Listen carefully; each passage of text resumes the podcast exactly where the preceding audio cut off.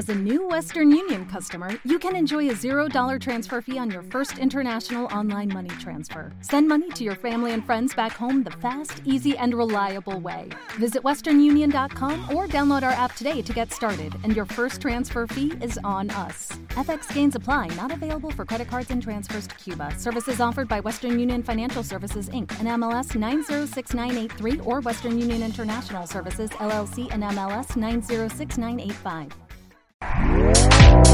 Este podcast forma parte de Evox Originals. Disfruta de este avance.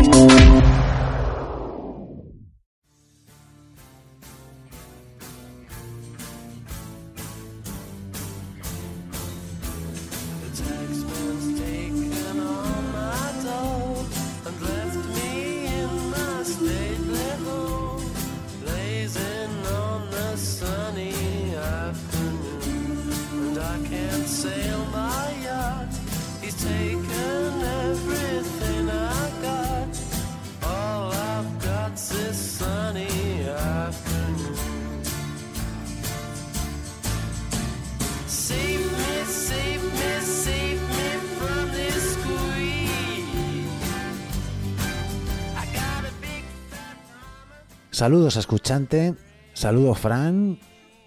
Conscientes días, tardes, noches, José Luis, escuchante. Conscientes. bueno, hoy vamos a tocar un tema pues fundamental, un tema bastante importante, que es el tema de los roles. Los roles familiares. Roles familiares y que vamos adquiriendo. La verdad que es un tema apasionante, donde además nos da luz sobre, sobre nosotros mismos, ¿no? Y cómo nos relacionamos no solo en el ámbito familiar, luego también eso cómo se va también a la parte social, ¿no? Y bueno, cuando indagamos, normalmente nos encontramos con los roles clásicos, que es el, rol conyugal, que es, de, que es de la pareja, donde no entran los hijos, y bueno, ahí se toca afectividad, sexualidad. Luego está el rol de padre, como tal. El rol de madre, como tal. Y luego entre hijos está el rol fraternal, que es entre ellos, y el rol filial en su relación con los padres, ¿no? Lo que pasa que en este audio eh, lo que vamos a hacer es como profundizar un poco más, ¿no? Ir a ver esos roles tácitos que van surgiendo también en función de cómo es la unidad familiar, nos van nutriendo y construyendo pues una de las partes de la personalidad con lo cual estamos nos relacionamos en este mundo, ¿no? Sí, sí, es que la estructura social que más nos determina es la familia, la familia nuclear sobre todo. Aunque hoy en día se complica más que la tradicional porque hay muchos divorcios, nuevas parejas, nuevos hijos que se acoplan. Se complica un poco más a día de hoy, pero sigue siendo lo que más nos determina, ¿no? No es solo la educación, es que también hay carga genética, ¿no? A no ser que seamos, haya niños adoptados o, o de estas nuevas parejas.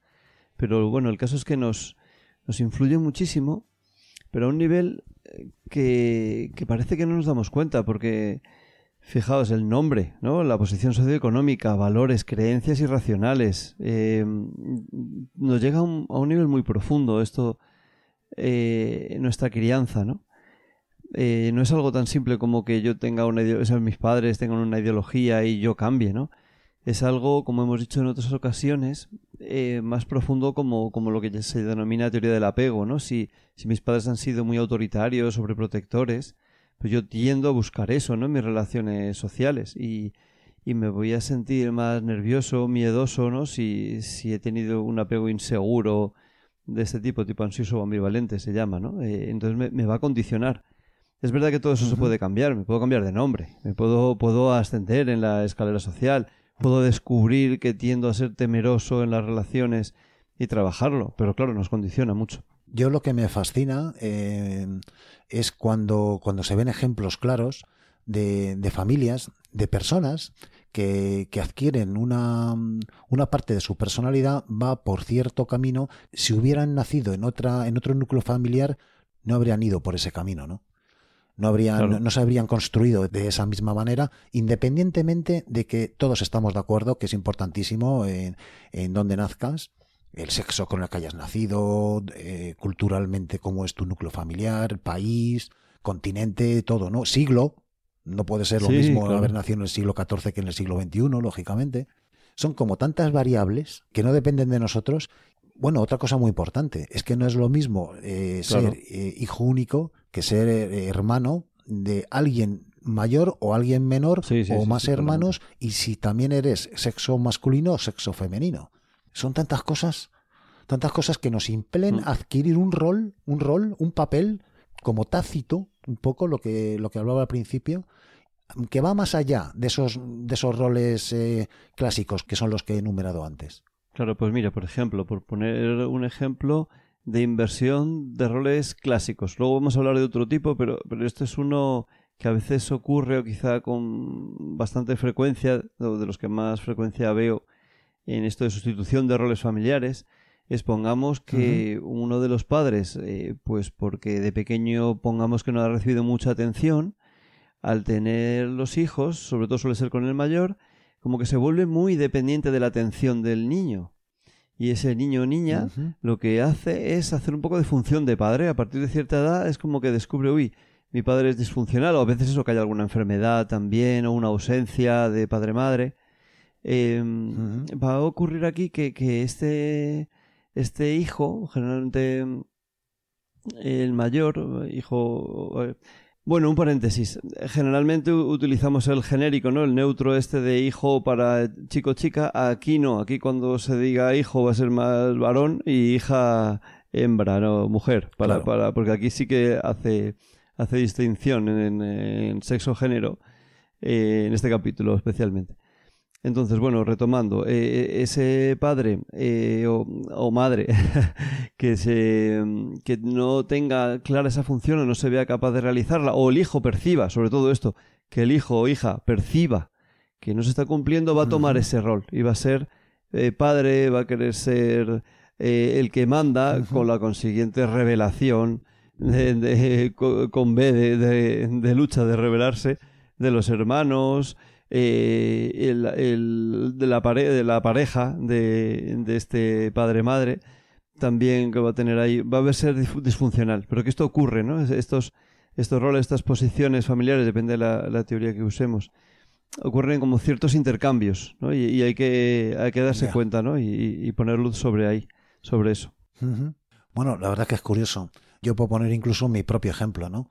Yo ya me desprendí de eso hace mucho tiempo, pero yo recuerdo cuando, cuando yo sentía como un mandato interno, pues sobre todo el ser niño bueno con mi madre. yo, yo percibía que mi madre a lo mejor en algún momento, pues que no era, no era feliz, y que, y que bueno, pues que necesitaba compensar de alguna manera, pues con, con buenas noticias por mi parte. Y yo recuerdo mm. que una motivación, pues para sacar buenas notas, para hacer lo correcto, bueno, pues si aquí nadie le da alegrías y buenas noticias a mi madre, pues tendré que hacerlo yo. Y yo fui adquiriendo ese rol, rol de niño bueno, rol de buen hijo. ¿Tú percibías de alguna manera que a ella le faltaba? casi como lo que debe hacer un hijo, ¿no? Estar en su sitio, no, no cogerse una responsabilidad excesiva, que mi, la felicidad de mi madre depende de mí, que eso, que eso pasa mucho. Y tengo que darle satisfacción, buen comportamiento, buenas notas, inclusive para que ella esté feliz. ¿no? Que en algún momento me pude confundir y como pensar que es que la felicidad de mi madre dependía de mí. Sí, sí, sí. Todo ese, ese rol adquirido por mí, percibido por mí, que no es que quiera decir que sea la realidad, lo que me condicionó en muchísimas cosas en mi vida. Es que esto, querido escuchante, pasa tanto. Eh, claro, nuestros padres no son perfectos, la sociedad no lo es. Estas lagunas de los padres pueden ser percibidas por los hijos como un vacío que llenar y, ellos se van ahí cogiendo una responsabilidad excesiva, un peso sobre los hombros que les condiciona luego de mayores. De mayores pues pueden ser eso demasiado autoritarios también o quieren estar en, todos lados, resolverlo todo y meterse fuera de sitio. No lo digo porque lo hagas tú, ¿eh? que tú no lo haces. Pero que es un ejemplo que a veces, oye, ¿yo por qué hago esto? ¿no? Pues buscando en la dinámica familiar nos puede dar una pista para entendernos, ¿no? Pero, pero es que voy más allá, porque según voy hablando me van saliendo más cosas, mm. ¿no? Como por ejemplo yo tenía conflictos con mi hermana porque ella no hacía lo que yo creía que es que había claro. que hacer en un momento dado, ¿no? Y claro, eso ya me pudo, me, me, me, me hizo pensar luego ya, bastante más de mayor, que cuántos roles vamos adquiriendo de una forma tácita, que si los, el entorno fuera de otra manera, la familia fuera de otra manera, o yo la percibiera de otra manera, como yo no hubiera adquirido o si hubiera adquirido unos roles u otros. y cómo eso incluso lo he traspasado también a mi vida cotidiana y mi relación con la sociedad. Eso, eso, claro, claro. Em, es que de alguna manera eh, los niños, em, al, desarrollarse en la familia, necesitan ser tenidos en cuenta y sentirse importantes. Bueno, esto viene de la, de la psicología alderiana, de, bueno, fue psiquiatra, psiquiatría podríamos decir también. Eh, hay, una, hay un modelo de educación que a mí me gusta mucho, que es la disciplina positiva, que, que desarrolla este autor, otro que se llama Dreykus, con K-S. Eh, estos autores hablan mucho de, de, la importancia del orden del nacimiento, de, de, que cuando este niño no se siente eso tenido en cuenta o e importante, eh, que es parecido, pero mm, le da una vuelta de tuerca, pues ocurren distorsiones, ¿no? Pues por ejemplo, necesita mm, ser muy competente, pues ser el niño que saca muy buenas notas, ¿no? Por ejemplo, esto suele ser más los primeros, ¿no? Y, ser muy competentes en todo. ¿Qué pasa? Que llega el segundo y se ve incapaz de superar al primero, que ya es el niño buenísimo, que, que hace, saca súper buenas notas. Pues intenta lo contrario. A lo mejor se destaca precisamente por ser muy gamberro, entre comillas, porque es la manera de tener esa atención. Claro, tú imagínate, eh, naces y te encuentras con unos padres, te encuentras con un hijo ya con el rol, ya formado, y de repente uno en un momento dado, de forma inconsciente siempre, lógicamente dice, bueno, ¿y cuál es mi papel? ¿Qué, qué papel hago yo aquí? Y si hay un tercero, fíjate, es que esto suele ocurrir, es un poco como de libro, ¿no? Sobre todo si son del mismo sexo, a lo mejor los tres, los tres hermanos. El primero es como el rol de mayor, como de más maduro, lógicamente porque lo tiene la por más edad. El pequeño, donde se siente, digamos, como cuidado, un poco por todos. Y el del medio, que no sabe muy, muy bien cuál es su papel. Sí, el de príncipe destronado puede ser, por ejemplo, ¿no? De repente me han quitado, he pasado de ser el pequeño y ahora tengo que ser un poco mayor, no sabe bien dónde colocarse. El mediano tiene eso aquel. sí, sí. He visto muchas veces esto que se repite en hermanos, sobre todo cuando son del mismo sexo. Porque si a lo mejor hubiera sexo diferente en el hermano o hermana mayor o menor, pues entonces como que habría un papel ahí que podría coger, ¿no?